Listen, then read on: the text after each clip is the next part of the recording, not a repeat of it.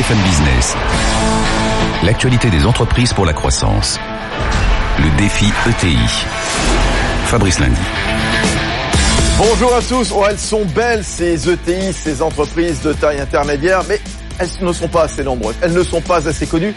Et les pouvoirs publics ne les mettent pas toujours à leur juste valeur. Oui, des ETI qui ont 10 ans. Alors il y a des bonnes recettes à prendre, notamment des recettes d'optimisme. Vous le savez, c'est parti pour le défi ETI.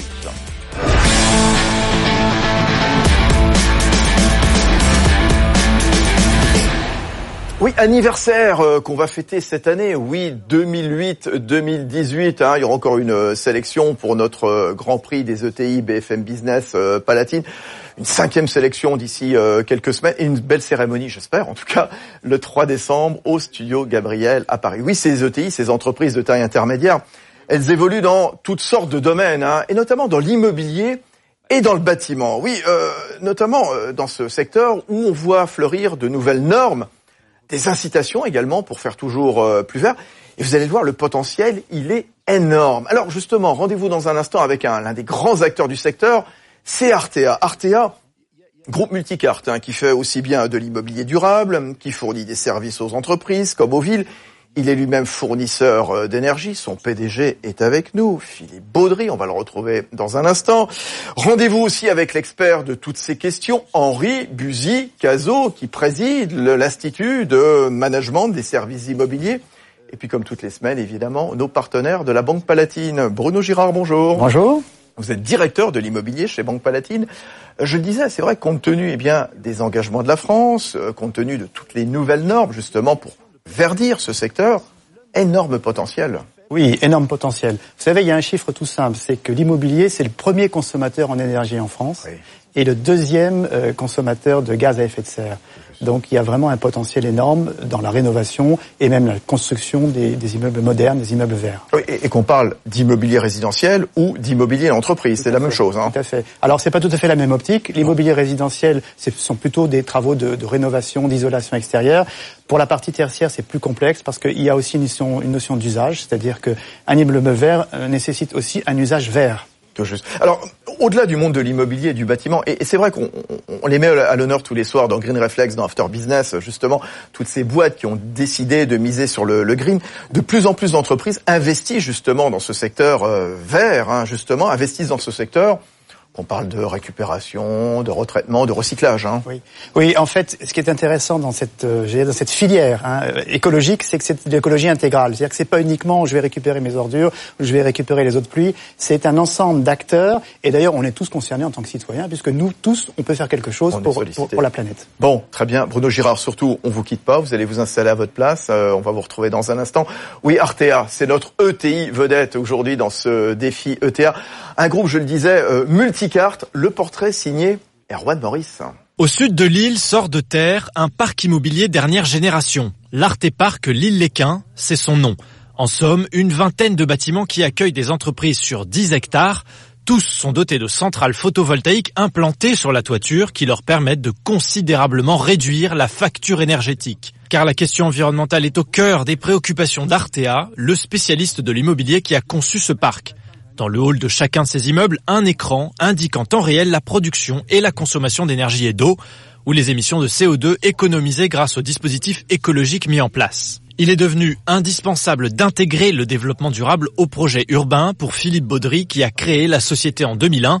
Depuis, dans une quinzaine de villes, il a équipé plus de 300 entreprises, plusieurs centaines de logements et des écoquartiers dans une quinzaine de villes, des matériaux recyclés, naturels, de nouveaux moyens de produire de l'énergie, en 2015, Arte a livré son premier immeuble en autoconsommation à Aix-en-Provence.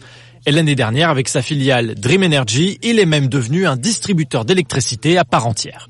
Voilà pour le, portrait signé Erwan Maurice. Philippe Baudry, vous êtes multicard, je le disais. Je suis maire, je suis chef d'entreprise, je suis un promoteur, j'ai un projet, je viens vous voir. Qu'est-ce que vous me dites en premier, justement? Ce que je propose tout simplement, c'est euh, d'offrir aujourd'hui ce que j'appelle l'immobilier de demain, c'est-à-dire c'est un immobilier autonome qui produit son énergie, qui est adapté aussi pour les flottes de véhicules électriques et bien sûr qui a un comportement global environnemental exceptionnel. C'est-à-dire c'est finalement c'est la première euh, donnée que vous prenez en compte euh, l'environnement systématiquement. Oui, en fait, il y a dix ans, nous avons euh, pris la décision de, de, réaliser la totalité de notre production à partir d'immeubles fonctionnant en autoconsommation et à énergie positive. Donc c'est notre marque de fabrique, c'est notre ADN, et nous avons organisé l'entreprise en conséquence. et au final, comme le disait Erwan, plus de 300 entreprises, plusieurs centaines de logements dans une dans une quinzaine de villes. Exactement. Ça ressemble à quoi un écoquartier? Parce que bon, je connais pas forcément. Vous devriez vendre un écoquartier. Vous me dites, il y a quoi en premier dedans?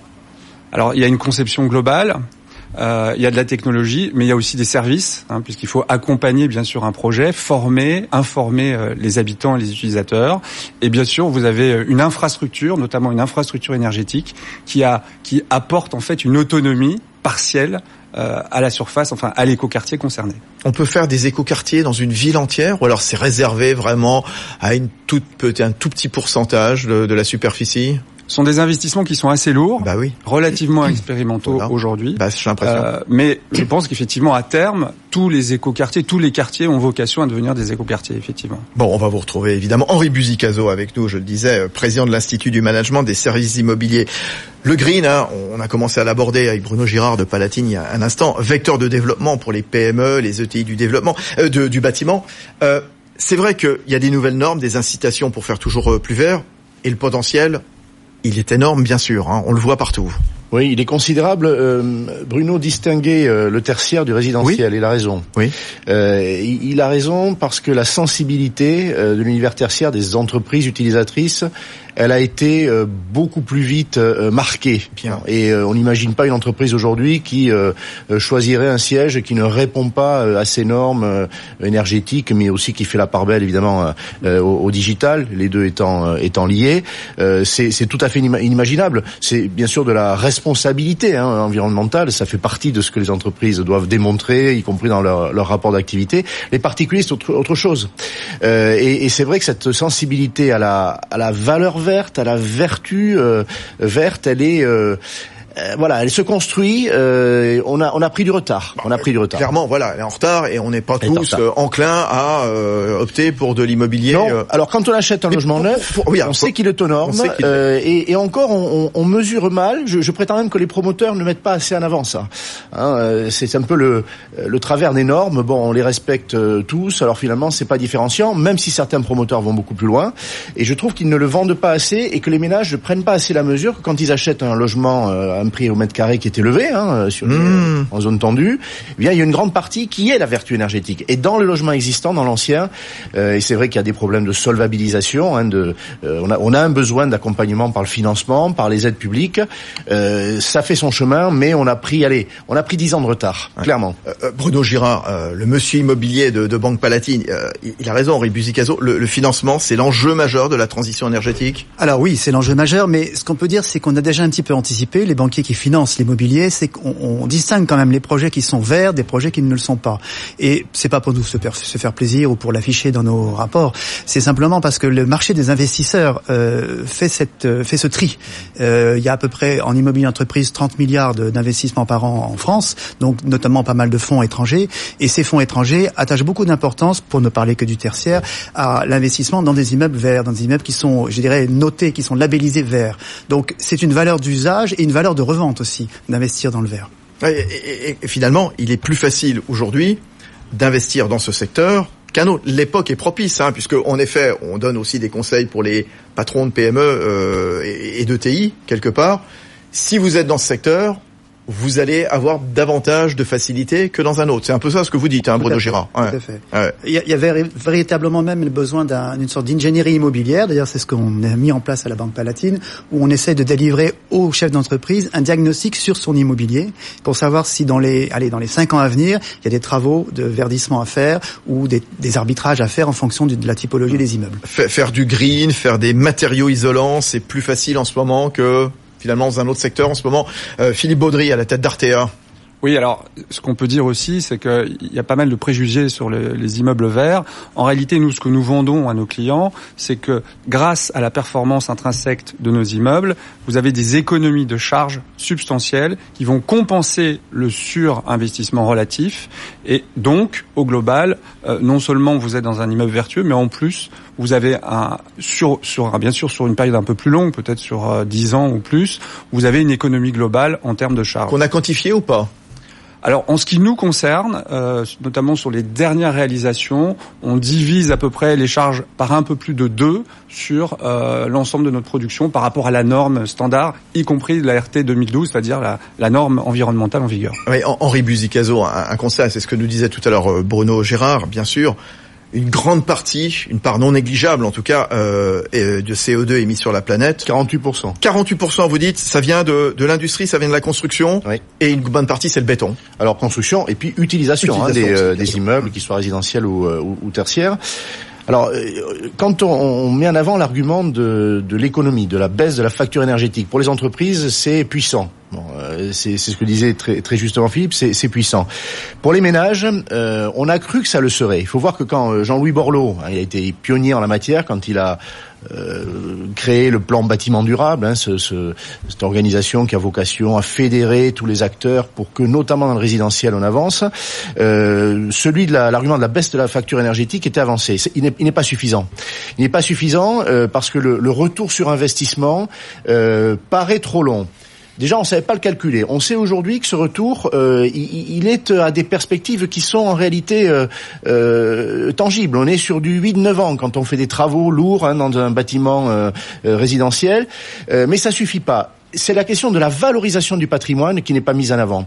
Euh, on l'a dit dans le tertiaire, euh, un bâtiment qui n'a pas ces vertus-là, il est disqualifié. Il est disqualifié. Aucune entreprise, aucune entreprise voudra, ne voudra y, y, vivre. Il est invendable. Euh, en zone tendue aujourd'hui, bah, un logement à Paris qui n'est pas aux normes, qui, qui a une, un, un, diagnostic de on performance énergétique, on y va quand même. Le prix au mètre carré reste très élevé. Ah oui. Il faut quand même noter que c'est en train d'évoluer et que mmh. lorsqu'on est sur des marchés moins tendus, en première, en deuxième courant des grandes villes, il y a une dévalorisation. Elle est très forte. Et les notaires ont fait récemment une étude qui a démontré qu'on pouvait avoir euh, sur les marchés non tendus des baisses de 40% de ah. prix lorsque euh, une maison individuelle en particulier euh, n'a pas les qualités énergétiques qu'on que, peut en attendre. Philippe Baudry, RTA.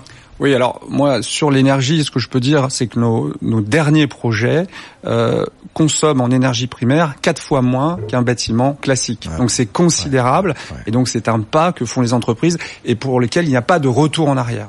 Une entreprise, une fois qu'elle a adopté ce type d'immobilier, elle reviendra pas à un immeuble classique. Bruno Girard, Palatine. Je confirme qu'il y a un effet d'éviction. Là, je pense aux bâtiments tertiaires dans les zones euh, d'activité, notamment dans les dans les métropoles régionales. Les immeubles les plus verts, les moins consommateurs en énergie euh, aspirent les locataires et les, les sociétés n'hésitent pas à déménager et laissent des, à ce moment-là des immeubles qui deviennent complètement obsolètes. Et donc bah, c'est très évident. Surtout quand pas les... le cas à Paris, bien sûr. Surtout quand les entreprises ont une politique RSE, ouais. responsabilité sociale d'entreprise forte, et bien sûr elles veulent s'identifier dans l'immobilier dans lequel elles vont euh, s'installer. Avant qu'on s'intéresse, qu'on revienne sur les PME, les ETI du, bâtiment, ce grand secteur de l'immobilier du bâtiment dont vous faites partie, vous Philippe Baudry à la terre d'Artère. Juste, on, on, on, va reparler justement euh, de vos bâtiments, bah, de, vos entrepôts, euh, de vos bureaux justement pour vous, quel que soit le domaine dans lequel vous évoluez, vous le chef d'entreprise.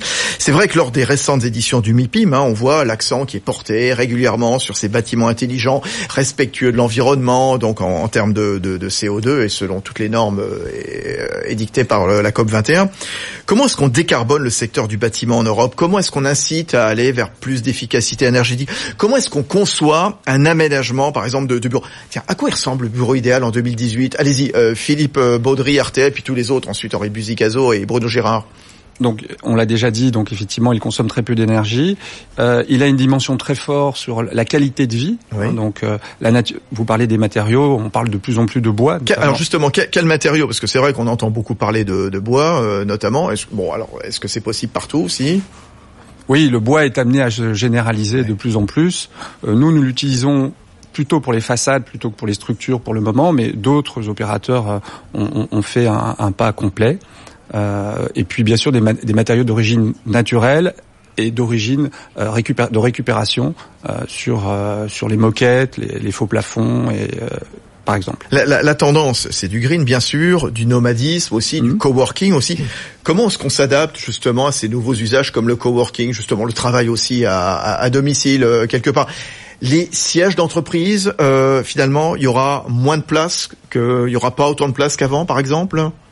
Oui, tout à fait. Donc de plus en plus, les entreprises en fait euh, adoptent le flex office, c'est-à-dire des postes qui sont non affectés, en contrepartie d'une qualité des espaces et d'une diversité, notamment la génération Y qui arrive sur le marché est très exigeante très exigeante pardon quant à la qualité donc de l'environnement euh, qu'on leur propose. Ouais, euh, Henri Buzicazo. Oui, voilà pour former de, de des jeunes hein, au, au, métier euh, de toute la filière immobilière, mais d'abord des jeunes. J'atteste que leurs attentes pour les lieux de travail n'ont rien de commun avec celles de leurs prédécesseurs. Maintenant, il y a un autre sujet pour les entreprises, c'est que euh, la proximité euh, des logements de, de leurs employés euh, ne, ne, ne, génère pas des, des biais. Si, les, si on a un problème de transport, et, et c'est une problématique aujourd'hui entre le lieu de travail et le logement, tout ce qu'on va gagner d'un côté parce que les entreprises seront vertueuses, on va le perdre aussi en, euh, en transport, qui génère, recruter, qui génère des, euh, mmh. des effets pervers sur le euh, sur, sur l'environnement.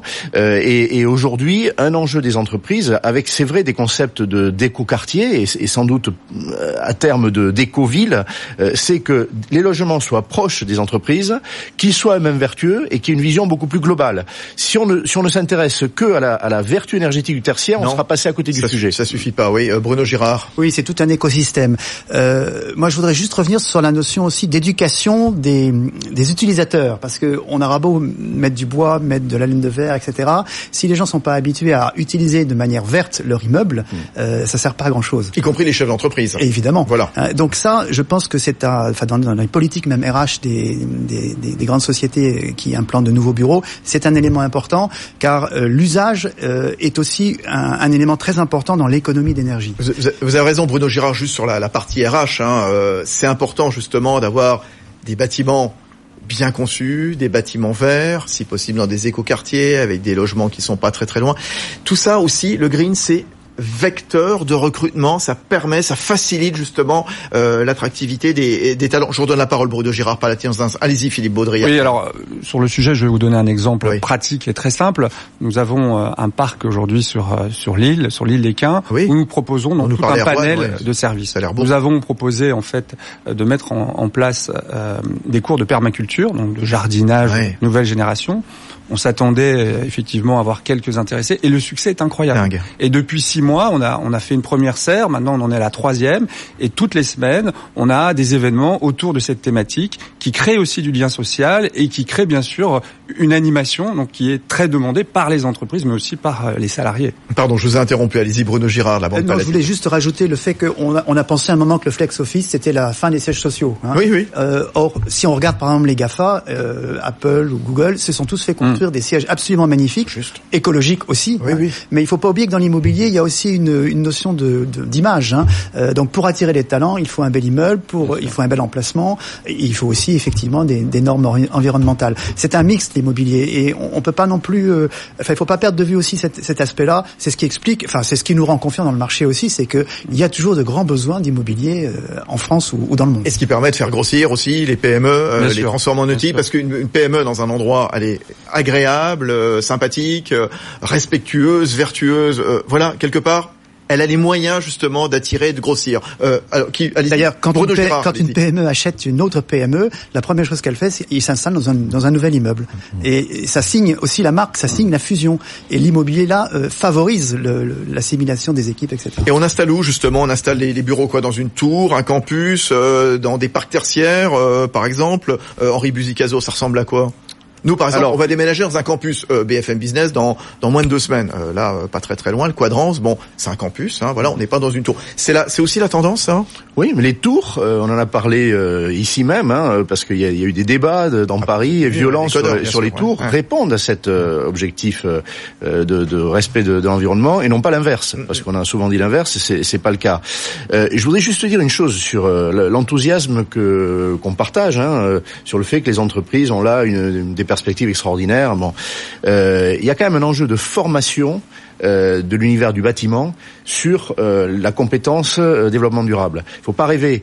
la Fédération française du bâtiment, la CAPEB, on, on, doivent déployer des trésors d'énergie pour que leurs adhérents, c'est-à-dire des, des mmh. petites entreprises artisanales pour la plupart, aient ces compétences-là. Et aujourd'hui, cette compétence à faire évoluer les bâtiments, à faire des travaux de rénovation énergétique, elle n'est pas du tout partagée, elle n'est pas généralisée. Témoignage, Philippe Baudry, vous partagez ce que vient de dire Henri Buzicazo? Oui, oui, tout à fait. Qu'est-ce qu'il faudrait justement faire en plus? Bah, Effectivement, euh, je pense que sur euh, sur la formation, hein, il y, a, y, a, y, a, beaucoup à faire. Nous-mêmes, dans le recrutement, on a on a on a beaucoup de mal parfois à trouver euh, des personnels qui soient sensibilisés à, à, toutes ces nouvelles démarches. Donc J'avoue que c'est plus à vous de proposer des solutions. Il y a, y a aussi une autre, euh, un autre atout. Euh, c'est Philippe Pelletier, hein, président du plan bâtiment durable, qui, qui dit ça depuis des années. Euh, non seulement il va falloir une montée en compétences des entreprises euh, d'entretien, de rénovation ou de, ou de construction, euh, mais, mais aussi euh, ces entreprises sont amenées à améliorer la chaîne de production grâce aux besoins de performance énergétique. et donc aujourd'hui, on, on, on apprend à mieux travailler. Je veux dire qu'un euh, un, peintre apprend à mieux travailler qu'un maçon avec un couvreur. Euh, parce qu'il y a une obligation de performance énergétique. Si l'un des maillons euh, est faible ou s'il ne communique mal avec le suivant, ça marche pas. Ouais, d'où l'intérêt justement d'interagir. Tiens, c'est intéressant ce que ce que vous venez de dire parce que finalement, comment est-ce qu'on fait davantage pour aller vers l'efficacité énergétique quand on est à la tête d'une entreprise de, de bâtiment ou enfin bâtiment, euh, service. Euh, voilà, service, hein, comme vous, euh, Artea. Quand on est engagé dans, dans un secteur comme la transition énergétique, l'innovation, elle est primordiale. Ah oui, c'est clair, c'est le. On parle souvent d'innovation ici dans ce défi ETI. J'allais dire spécialement là, justement, quand on imagine, par exemple, comme vous, de l'autoconsommation, hein, ce que vous disiez tout à l'heure, de l'énergie euh, positive, hein, selon la géométrie des mmh. bâtiments, les matériaux utilisés, on peut capter plus ou moins la lumière du jour et la transformer en mmh. énergie. Il y a aussi les LED qu'on installe dans les euh, dans les dans les bâtiments. Certains développent des centrales solaires mmh. aussi sur les toits. Enfin tout ça. On parle d'innovation clairement. Tout à fait.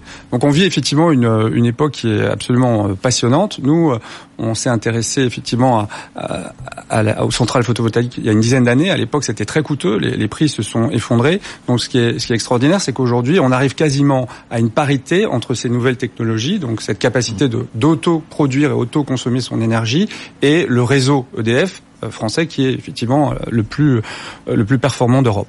Donc, ce qui est formidable, c'est qu'effectivement nous avons la possibilité aujourd'hui de faire des choix. Donc, je vais, vous donner un exemple. Aujourd'hui, sur sur Sophie Antipolis, nous, réalisons, nous avons signé avec Enedis la première convention pour un privé, pour un smart grid privé, avec trois immeubles, donc qui vont produire leur énergie, la stocker, la distribuer à l'intérieur du bâtiment la distribuer aussi aux recharges de véhicules électriques, hein, puisque c'est une mutation qui est en cours, mais aussi l'échanger entre, entre bâtiments. Ce qui va nous permettre d'atteindre un niveau d'autoconsommation d'environ 70% par an, ce qui est euh, extraordinaire. Hmm. Voilà. Voilà euh, concrètement. Cap sur l'innovation. Henri Buzicazo, Bruno Girard. Oui, le, secteur de l'immobilier, il, est quand même assimilé euh, à euh, l'immobilité. Hein. Bon, voilà, ici on est dans le paradigme. Hein, c'est les deux mots sont de la même famille. On se dit, on n'évolue pas beaucoup. Puis c'est faux. Il faut appuyer sur ce que, oui, oui, faut appuyer sur ce que vous disiez. Alors il y a des entreprises leaders, comme Artea. Philippe en, en préside une, mais il faut quand même savoir que les grands promoteurs, tous, tous les plus traditionnels, ont, ont, fait des efforts considérables et en dix ans, ils, ils ont basculé sur le versant de l'innovation en matière de, de transition énergétique. Euh, il faut dire aujourd'hui que euh, les spécialistes du patrimoine, de la gestion, les administrateurs de biens s'améliorent là-dessus. Mm. Euh, donc je, je trouve qu'on on avait matière à être un peu pessimiste peut-être il y a une dizaine d'années. Résolument aujourd'hui, euh, on est en avance et la France est en avance. La France est en avance. Bruno Girard, le monsieur immobilier de la Banque Pour répondre sur l'immobilisme ou l'immobilier, je dirais que euh, si on se met de la, à la place hein, du promoteur immobilier, c'est quand même un maquis de normes hein, qui sont les normes sont de plus en plus complexes. Il y en a Très souvent. Trop, trop. Trop souvent, sans doute. Hein, et ça n'encourage euh, pas. Le promoteur peut hmm. avoir une petite réserve là-dessus. Ce que je voudrais dire là-dessus, c'est que en, en matière d'écologie, c'est pas forcément les solutions les plus complexes qui sont les plus rentables. Et il y a une certaine simplicité à retrouver dans nos immeubles, hmm. que ce soit d'ailleurs en logement ou en, en immobilier tertiaire. Euh, c'est facile d'installer un chauffe-eau solaire, ça coûte pas très cher et ça rend un service qui est, qui est absolument euh, évident. Hein. Euh, il y a des solutions qui sont beaucoup plus complexes quelquefois, mais qui finalement fonctionnent pas si bien que ça à la, à la longue. Donc euh, cette préoccupation, euh, je pense aussi écologique, elle est là aussi, retrouver une certaine simplicité par rapport à l'usage qu'on veut qu'on veut donner à l'immeuble. Et, et, la notion de simplicité aussi. on, va, on, va, terminer parce que je sais plus qui parlait de la révolution digitale tout à l'heure. révolution verte, révolution digitale laquelle est la plus accessible justement? Souvent, les chefs d'entreprise ont peut-être un petit peu peur. je pense souvent au livre de Jérôme Valu d'ICP Consulting qui, qui leur dit « Patron, n'ayez pas peur à propos de la transformation digitale ». Quid de la révolution verte justement euh, Bon, c'est évidemment une opportunité, nécessairement. Henri Buzicazo. Déjà, elles sont liées, c'est-à-dire qu'on on n'imagine pas euh, euh, réduire une consommation sans donner les moyens de mesurer cette consommation, euh, d'en avoir conscience, que les utilisateurs soient des entreprises ou des particuliers. Qui est pionnier en la matière. Voilà, bon, voilà, Linky, bon, très, très clairement, elles, sont liées. je, je n'ai pas le sentiment qu'il faille faire de hiérarchie entre l'accessibilité de l'une par rapport à l'autre. Précisément, aujourd'hui, il faut euh, marcher sur ces deux jambes-là. Euh, Bruno Girard. Je dirais que moi, pour moi, la révolution digitale, c'est le moyen d'être au plus près des clients.